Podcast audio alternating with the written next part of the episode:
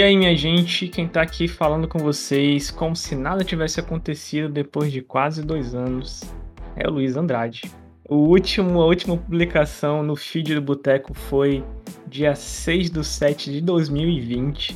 Faz bastante tempo, estávamos em plena pandemia nessa época, né? Bem, na, bem mais ou menos no início, né? Começou em março de 2020 que, que aconteceu antes de qualquer coisa, antes de eu falar sobre o que nós vamos falar hoje, é, o que, que aconteceu? Fazer uma rápida atualização aqui para vocês.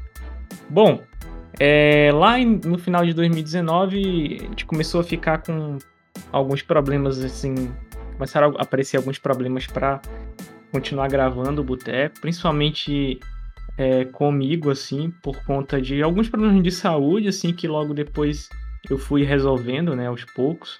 E também por conta da faculdade, eu estava ali no momento de momento final, né, fazendo TCC e lidando com outras matérias, então estava bem complicado. Com a pandemia, as coisas foram se arrastando, né? Então a gente teve que realmente pausar o boteco é, indefinidamente. E mas os meninos, o, o Ademar e o Evaldo, nunca deixaram assim de pedir que a gente retornasse com o boteco. E nesse ano de 2022, é, eu resolvi voltar. Perguntei se eles se eles estavam a fim de gravar. Nós já gravamos um episódio. É, em breve deve estar aí no feed para vocês. É, e foi isso. Foi isso que aconteceu. Individualmente também aconteceram várias coisas. O Ademar passou a publicar tirinhas ali no, no Instagram, assim, de forma mais, uh, mais ativa, né? E é, ele acabou estourando assim por conta disso, é, com as tirinhas ali no início serem também sobre a pandemia em si. E ele também, ele a Black Eye como todo o estúdio é, que, que ele montou com alguns amigos, também teve assim algum, algum retorno com as publicações, né? Principalmente a Juricaba, que foi indicado a alguns prêmios, inclusive o Jabuti. É, e o Evaldo é, passou a fazer mais assim o que ele já fazia é, há bastante tempo, que era a produção de eventos. Hoje o Evaldo organiza a Semana do Quadrinho Nacional de Manaus, que eu acho que é um dos principais eventos aqui na nossa região, né? É, e também é professor de roteiro. Então, aí eu, né? Eu, eu passei a, a agora formado, né? Passei a, a trabalhar. Hoje, mais recentemente, eu estou trabalhando agora no Social Comics, na prospecção de, de artistas independentes para a plataforma. Quem não conhece Social Comics é, pode, pode entrar ali no meu Instagram, que é o Andrade Luiz. Vocês vão ver lá um linkzinho para conhecer a plataforma, né? É, é um, um, aplicativo para você ler é, quadrinhos de forma digital. E aí eu estou trabalhando com eles aí nessa que é a minha primeira atuação assim é, formal no mercado, né? Então aconteceu bastante coisa de lá para cá e agora com mais tempo trabalhando de casa eu posso, é, eu podia voltar a publicar o, o Boteco. Então a gente está retornando aí. É, para quem está chegando agora, a gente tem o, os episódios do Boteco eles continuarão, né? É, eles são quinzenais, então uma vez a cada quinzena aí é, a gente vai estar tá publicando um episódio dessa vez com mais convidados aí do cenário nacional para conversar sobre roteiro, vários outros temas que a partir daí, né, a partir da, da narrativa em si. E a gente tem o shot do dia, que foi uma parada assim que eu criei para ficar entre os, os episódios do Boteco, para ser uma coisa assim mais é, mais tranquila, assim, sem muita muita formalidade onde eu vou falar, dar uma indicação de algum material, assim, não é exatamente uma resenha, é uma indicação, tá? É, mesmo porque aqui a minha intenção não é me, me, me prender em estruturas, assim, quando eu escrevo, geralmente eu eu faço uma resenha um pouco mais estruturada, né? Tem ali uma formalidade no texto, tem preocupação com a língua portuguesa e tal, né? Em escrever bacana e tal. Então aqui é uma coisa assim mais despojada, um negócio assim mais tranquilo, meio que um, um bate-papo mesmo. Apesar de ser um monólogo, né? Ele tá falando sozinho. Mas a, a intenção é essa. Então, dadas as, as devidas uh, informações e atualizações para vocês, vou deixar um pedido que é sigam o Boteco lá no Instagram. A gente está principalmente no Instagram, tá? É como boteco.roteiristas. Eu vou colocar o link aqui na descrição do, do, do episódio, no feed. Tá? Não deixem de escutar os outros episódios do Boteco que são excelentes episódios, assim, apesar de a gente ter parado durante bastante tempo, ter feito pouca coisa, a gente tem 10 excelentes episódios aí. É, o, o, número de, de ouvintes do podcast continuou crescendo, assim, bem pouquinho, mas continuou crescendo. Então a gente agradece aí todo mundo que, que escutou e que algumas pessoas que inclusive pediam assim pro, pro Boteco voltar, então obrigado mesmo, tá bom? Então, dado o recado, é, a gente vai partir aqui para nosso bate-papo, beleza? Bom, hoje aqui no shot do dia eu vou falar sobre o Todas as Pedras no Fundo do Rio, do Wagner William. É, esse, esse, esse quadrinho, que inclusive é a primeira obra que eu leio do, do Wagner William, já conhecia uh, o artista, né? Assim, já era sempre sempre aparecia em listas e, e, e tudo mais, assim, em publicações aí da mídia especializada brasileira de quadrinhos, principalmente aí no Instagram, né? Mas eu ainda não tinha tido a oportunidade de ler é, nada do, do Wagner. E assim que eu soube que ele vinha para cá, para Manaus, no, na semana do quadrinho nacional, eu resolvi, eu resolvi que ia ser a, a oportunidade para comprar alguma coisa dele, ganhar um autógrafo, né? Conhecer o autor e tal, e, e ler. E eu, principalmente porque é, ele estava trazendo o seu mais novo lançamento, que é o Todas as Pedras no Fundo do Rio. Para quem também, para quem já me conhece aqui, sabe que eu também escrevo para uma Pingua Nerd, que é um portal de cultura pop, é, principalmente de do que se faz aqui é, pelos artistas da região. Então, eu já publico lá matérias, publico lá uma, uma coluna que sai assim quando, quando Deus quer, né? De vez em quando tá saindo alguma coisa lá. É, e lá eu também faço resenhas. Então eu, eu fiz uma resenha desse texto, desse quadrinho aqui. Quem quiser ler assim, uma coisa mais completa, pode, pode ir lá pra resenha, é, que tá bem legal. Mas aqui eu queria falar assim, um pouco mais de uma forma assim, mais despojada sobre, sobre esse quadrinho. Bom, então eu vou começar aqui lendo uma sinopse do Todas as Pedras. Eu vou encurtar e chamar sempre de Todas as Pedras, porque eu com certeza vou errar se eu tentar falar o nome do quadrinho, o título inteiro toda vez, então eu vou chamar sempre de Todas as Pedras, tá bom? Vamos lá para sinopse. De um lado, aqueles que lutam por direitos iguais, do outro, conservadores fanáticos. Duas passeatas, dois grupos que se chocam, iniciando uma verdadeira revolução racial após a Segunda Guerra Mundial em um país fictício, isolado da América do Sul, onde imigrantes fugidos dos Elwas, russos e brasileiros estão dispostos a acender o pavio. Três personagens ultrapassam preconceitos, obscurantismo religioso e segredos terríveis, baseado em diálogos reais. Então essa daqui é a sinopse de todas as pedras no fundo do rio. É, eu acho que não tinha uma forma melhor de eu conhecer o trabalho do Wagner William é, do que com a leitura desse material aqui. É, e apesar de parecer controverso, eu me, eu me, eu me explico, eu argumento. Esse, esse material aqui é assim, é, de alguma forma disruptivo, é, principalmente para quem não está muito acostumado com é, essa fuga das estruturas mais comuns de narrativa, né? A, a, a citar aí a, por exemplo, Jornada do Herói, a gente sempre cita a Jornada do Herói porque é uma das é a mais conhecida, uma estrutura narrativa é, que a gente está acostumado com ela, a maioria das pessoas, inclusive, não faz ideia de que ela está espalhada por aí, é, nesses filmes da Marvel, Disney e tudo mais, até em, em novela da Globo, mas, é, mas ainda assim a gente reconhece, é uma estrutura né, que tem certos padrões que a gente reconhece, o nosso cérebro pelo menos reconhece, e a gente se sente atraído por essa estrutura de alguma forma. Então, quem, quem tem alguma dificuldade com é, esse tipo de história que, que rompe com essas estruturas mais comuns, né, vai, pode até se frustrar com a leitura. Mas eu diria que é, é aí que ele talvez se torne é, mais interessante. O, o grande público, como eu acabei de falar, pode não gostar muito mas o público é, que, que, que é mesmo aficionado por, por quadrinhos, né, e por coisas, por uma leitura diferente, é, mesmo que ele se sinta incomodado, ele vai achar bem interessante. E esse é o meu caso. É, eu sou mais aficionado por quadrinho. Hoje eu estudo para trabalhar no meio, né? assim, de fato, na, na parte da edição. Sou autor também, mas não é a minha principal, meu principal desejo. E, e eu acho que eu me encaixo aí. Como, um, como leitor desse quadrinho, um leitor que, é, apesar de ter se incomodado um pouco com essa estrutura que o. ou essa falta de estrutura, digamos assim, que o, que o Wagner utilizou aqui no quadrinho, é, gostei, fiquei. É, me senti assim. É, é, mexido assim, pelo conteúdo, né? Me senti. Parece que alguém me cutucou, ele ficou me cutucando com aquela. com aquela.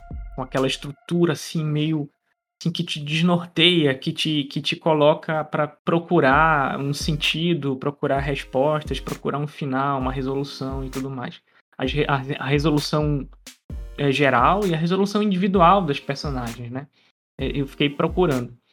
É, mas já, é, já depois, né, é, é explicada essa minha, essa minha, esse meu incômodo, digamos assim, um bom incômodo com o quadrinho, queria falar um pouco mais sobre ele. É, é, esse quadrinho aqui ele vai ser centrado, essa história aqui vai ser centrada aí na numa tríade, né? São três personagens, que é o Dimitri, a Lara e o Darren. São basicamente os protagonistas do quadrinho e a gente vai seguir a, a, história de cada um deles e como ela vai se entrelaçar, né? É, desde o início, na verdade, não que ela vá se entrelaçando, mas desde o início ela já, já é entrelaçada. É, e a, a, história desses personagens se localiza na, no, na década de 1950. O, esse país fictício que foi citado aqui na sinopse é Capris. Capris é um, um país pequeno, é, é, uma ilha, né? Basicamente, Capris é uma ilha que fica ali mais para baixo, ali no sul do Brasil, inclusive no sul da América Latina, no caso. Né? Inclusive tem um mapa, um mapa fake aqui bem no, no início do quadrinho, que, que dá um zoom assim em Capris e mostra uh, a ilha assim bem naquela, naquele estilo cartográfico assim que é, que se você for um desavisado, né, de repente um, inclusive eu coloco isso na minha resenha, se for um cara assim que não tem noção de geografia da América Latina e vai olhar esse país aqui, né, esse mapa, vai, mas isso é um, é um país de verdade, né? Isso é uma ilha de verdade e tal. E eu acho assim que um dos grandes é, méritos do quadrinho é que ele é possível, né? Essa ficção que o Wagner cria tem muito, muita verossimilhança, assim, é, é muito real. É como se você realmente estivesse vendo uh, um, país é, primo do Brasil passando por vários dos, pro, dos problemas que a gente passou e passa aqui de forma amplificada, assim, de, de forma mais violenta, de forma mais uh, de forma piorada, de fato. Capris é, é, é, essa nação pequenininha, assim. É, ela é cortada por um, um, grande rio, que, que acredito que vai ser o mesmo rio que está no título do, do, do quadrinho. É, como, como fala aqui na, na sinopse, o, o, país ele foi colonizado parte por é, russos, né? Mas parte por russos e parte também pelos norte-americanos ali que saíram é, do sul dos Estados Unidos, né? que era a, o lado que ainda defendia né, a, a escravidão nos Estados Unidos. Então vocês imaginam já o tipo de, de desgraçado que veio para cá, né? Para cá.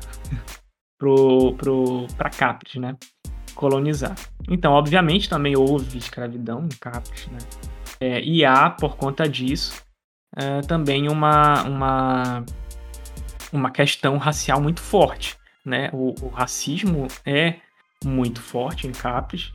É um racismo assim, estrutural que há na sociedade, apesar de não haver mais a, a, escravidão formal, como, como aconteceu no Brasil, por exemplo. É, então há muito, muito disso, assim, do, há muito desse racismo né, e, e, há muita influência também da religião é, no país. E Dmitry é dessa família aí que tem de, russos, né, que moram em Capres, que vivem em Capres.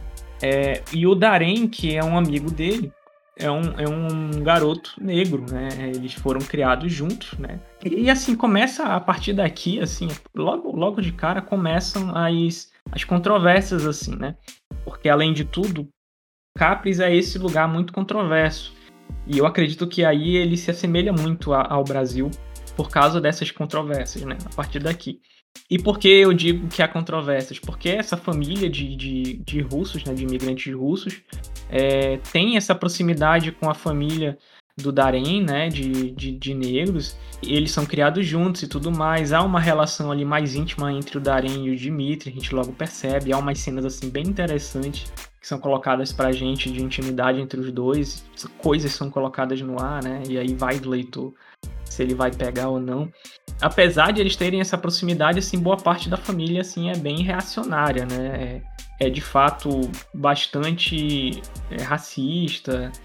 É, mas o pai do Dimitri não necessariamente, não, não parece ser esse tipo de pessoa. Inclusive ele é dono, presidente, enfim, de uma, de uma cooperativa assim que faz empréstimos é, a, a, valores assim abaixo do mercado. Né? Então, na, naquela comunidade, na cidade onde eles vivem, ele é um cara muito respeitado, muito querido por todos, e ele é, ele tem atitudes assim que você pode considerar de antirracista. O irmão do Darém, inclusive, que é um cara que trabalha no porto, é o João, se não me engano, ele, é, em determinado momento, ele tá lá no meio de uma greve e ele acaba, essa greve acaba mal, né? Claro, para os grevistas, eles, eles muitos são assassinados, é uma verdadeira chacina, né? E ele acaba por fugir, ele fica, ele fica foragido e é desaparecido, né? Então o pai do Dimitri, inclusive, vai atrás dos comerciantes locais, vai, vai perguntar deles, vocês viram esse fulano e tal. E em determinado momento um cara fala assim, ah, é mais um, um preto, né? Para quem, quem liga, assim, mais um preto que desapareceu. Aí ele ameaça, não sei se ele dá um soco no cara, ele só ameaça que vai bater o cara, assim, que vai bater no cara e, e fica transtornado e tal. E ele tem atitude, essas atitudes, assim, que são, é, assim, claramente é, antirracistas, ou pelo menos, assim, que são mais simpáticas, né, nesse país que é tão, é, que é tão violento com, com as pessoas negras, ele é mais simpático, assim, é mais próximo, mais humano, né, digamos assim. É, então, a partir daí a gente já tem esse, essa controvérsia. E, pra, e por conta dessa relação também do Dimitri com Darem desde criança, é, o, o, Dimitri também acaba sendo essa pessoa assim mais próxima, mais é, ele se vê confrontado. Acho que, o, acho que o Dimitri é a grande, é a controvérsia ambulante do, do quadrinho, porque a gente vê do início ao final atitudes dele que se chocam, né? Ele vem de uma, de uma família que é tradicional, onde há muito racismo e tudo mais. E ao mesmo tempo ele é um cara que é, se casa com uma mulher que é feminista, né, que é a Lara. Tem uma relação íntima com o, o Darem, que é um, um garoto negro, é, que é um dos primeiros, não tenho certeza, mas acho que é um dos primeiros assim a, a frequentar a faculdade. Ele, ele se torna contador e vai trabalhar na, com o pai do Dimitri, né, na, na, na cooperativa e tal.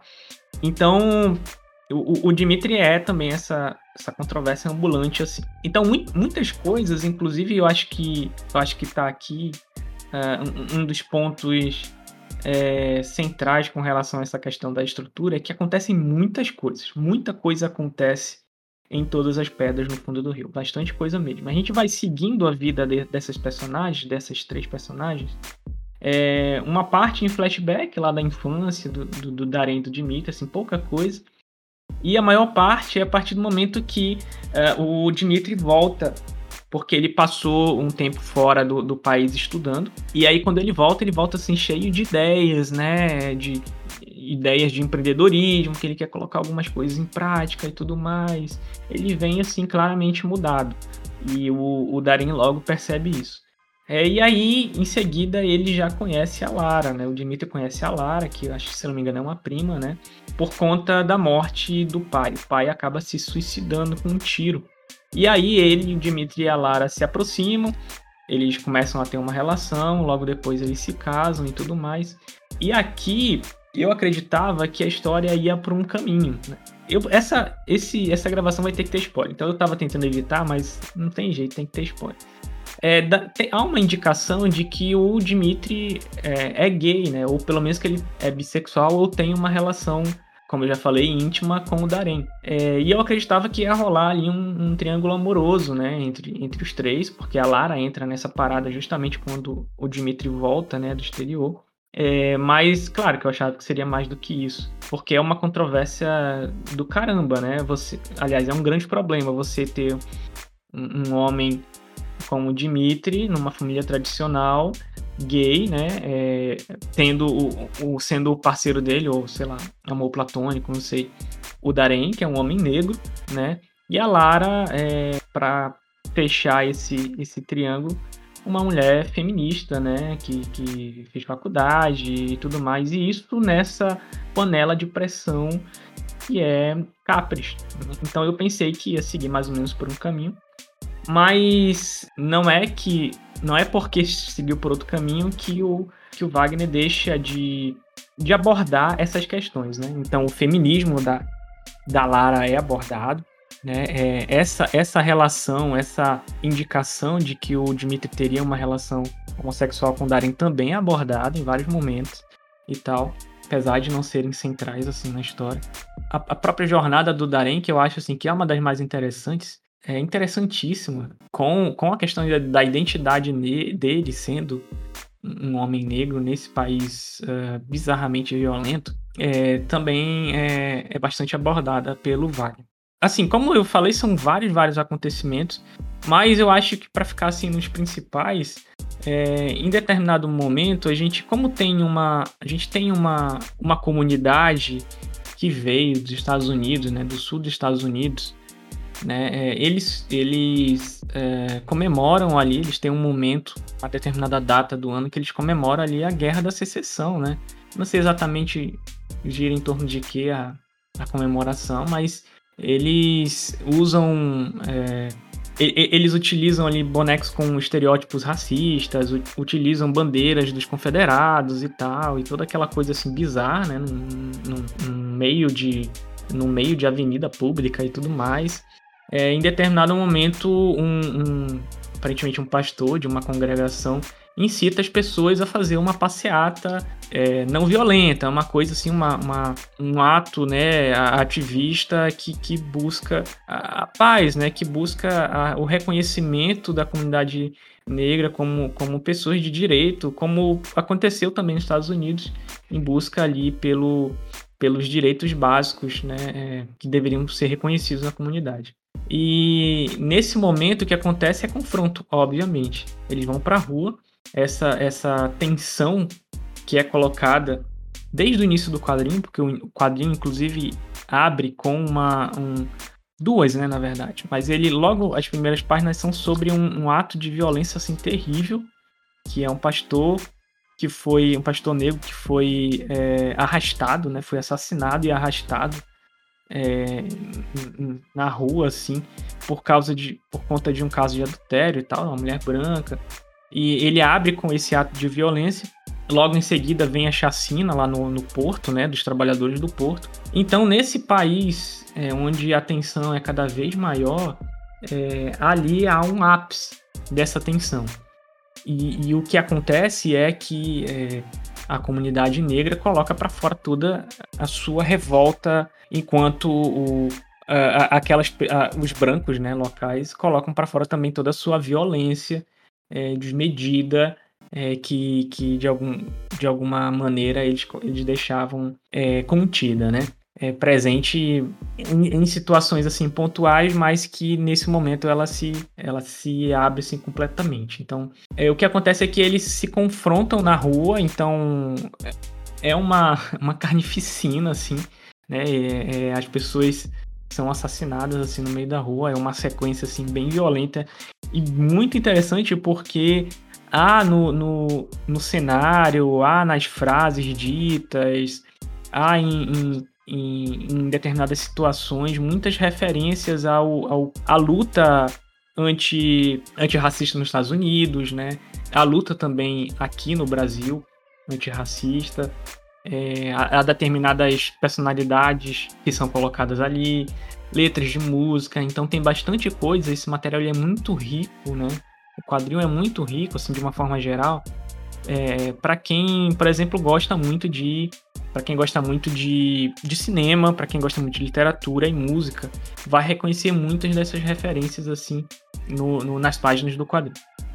E é um deleite, porque a arte do, do Wagner Williams assim, tá sensacional aqui, é, evocando é, uma arte pop, evocando assim as, é, aliás, as ilustrações da, da, da época da era pulp, né? Na arte você vai encontrar bastante material de referência também. Vai encontrar uma arte assim muito muito certa do que está fazendo, né? Muito segura do que está fazendo e tal. É, acontecem várias outras coisas na vida do, do Dimitri, da Lara e do Darem. Eu acho a jornada do, do Darem, como eu já falei, interessantíssima. Ele vai percebendo, pelo menos eu acredito, que ele, ele se encontra com uma com um lado mais ele vai se radicalizando até o final desse desse desse quadrinho e eu acho que ele percebe assim que ele não tem outra outra alternativa a não ser se radicalizar ali naquele naquele país em que ele vive que é extremamente é, é, agressivo, né, com, com ele, com seus iguais. Então ele não tem outra alternativa senão se radicalizar. E eu acho que finaliza de uma forma muito interessante a jornada dele. A, a jornada do Dimitri, eu acho também que, apesar, é, ela é bem interessante, justamente por tratar das controvérsias o Dimitri traz consigo, essa, toda essa questão da homossexualidade, que aparentemente ele deixa deixa escondida, né? Não revela, não, não quer revelar se afasta do Darem de alguma forma, ele vai afastando o, o Darem, o Darem percebe isso e, e, e vê que não tem escolha. Mas eu diria que a jornada da Lara é uma das que mais me deixa confuso, porque eu não entendo todo, tudo a simbologia do que do que do que é as coisas que acontecem com ela, né? Os, os acontecimentos na vida da Lara, assim, é, me deixam um pouco confuso.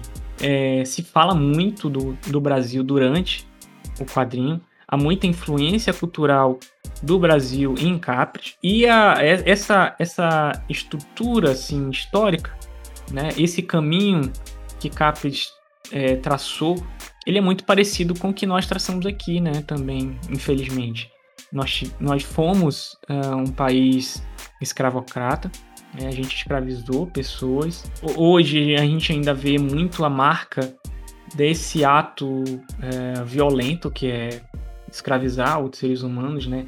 Na sociedade hoje, a, a, o extrato que sofre muito mais com a desigualdade social no Brasil é a população negra, e isso acontece em Capres também. É uma população que é marginalizada, que sofre com racismo, que ainda hoje é muito é, sofre com muito, muita violência e não só verbal, né? Não existe essa. É, isso é uma falácia de que não há racismo no Brasil, né? É, isso está muito claro para qualquer pessoa que, que, enfim, que estuda um pouquinho mais a história do país e a nossa história mais recente também, né? Então, por conta de todos esses paralelos que o Wagner faz, é, com o Brasil, eu diria que, que Capres é de fato um espelho do, do nosso país e por conta disso também traz muitas das contradições é, que nós temos por aqui. É, e assim, para finalizar, eu acredito que que Todas as Pedras no Fundo do Rio é um grande é é um, grande laboratório assim do Wagner, sabe, enquanto autor, porque ele coloca aqui uma uma ele faz esse espelho, essa relação comparativa com o Brasil onde ele amplifica essa violência. É, não que nós não tenhamos, tenhamos sido violentos aqui, mas aqui ele amplifica essa violência da sociedade com, as populações, com a população negra, com a população LGBT, com as minorias de uma forma geral. Ele, ele testa muito, ele, ele testa muito narrativamente, testa muito construção de personagem, testa muito. Uh, testa os limites do, do leitor, de fato, assim, eu acredito que é, tá, eu provavelmente não sou. E eu tenho visto nas outras resenhas assim também, né, por aí, que eu não tenho, não sou o único assim que sofreu um pouco com essa, com essa estrutura um tanto diferente da narrativa, né, de, de, de levar assim o enredo, a história das personagens. É, então eu acho que é um grande laboratório assim do, do Wagner para testar algumas coisas assim que ele tinha vontade de fazer é, num quadrinho.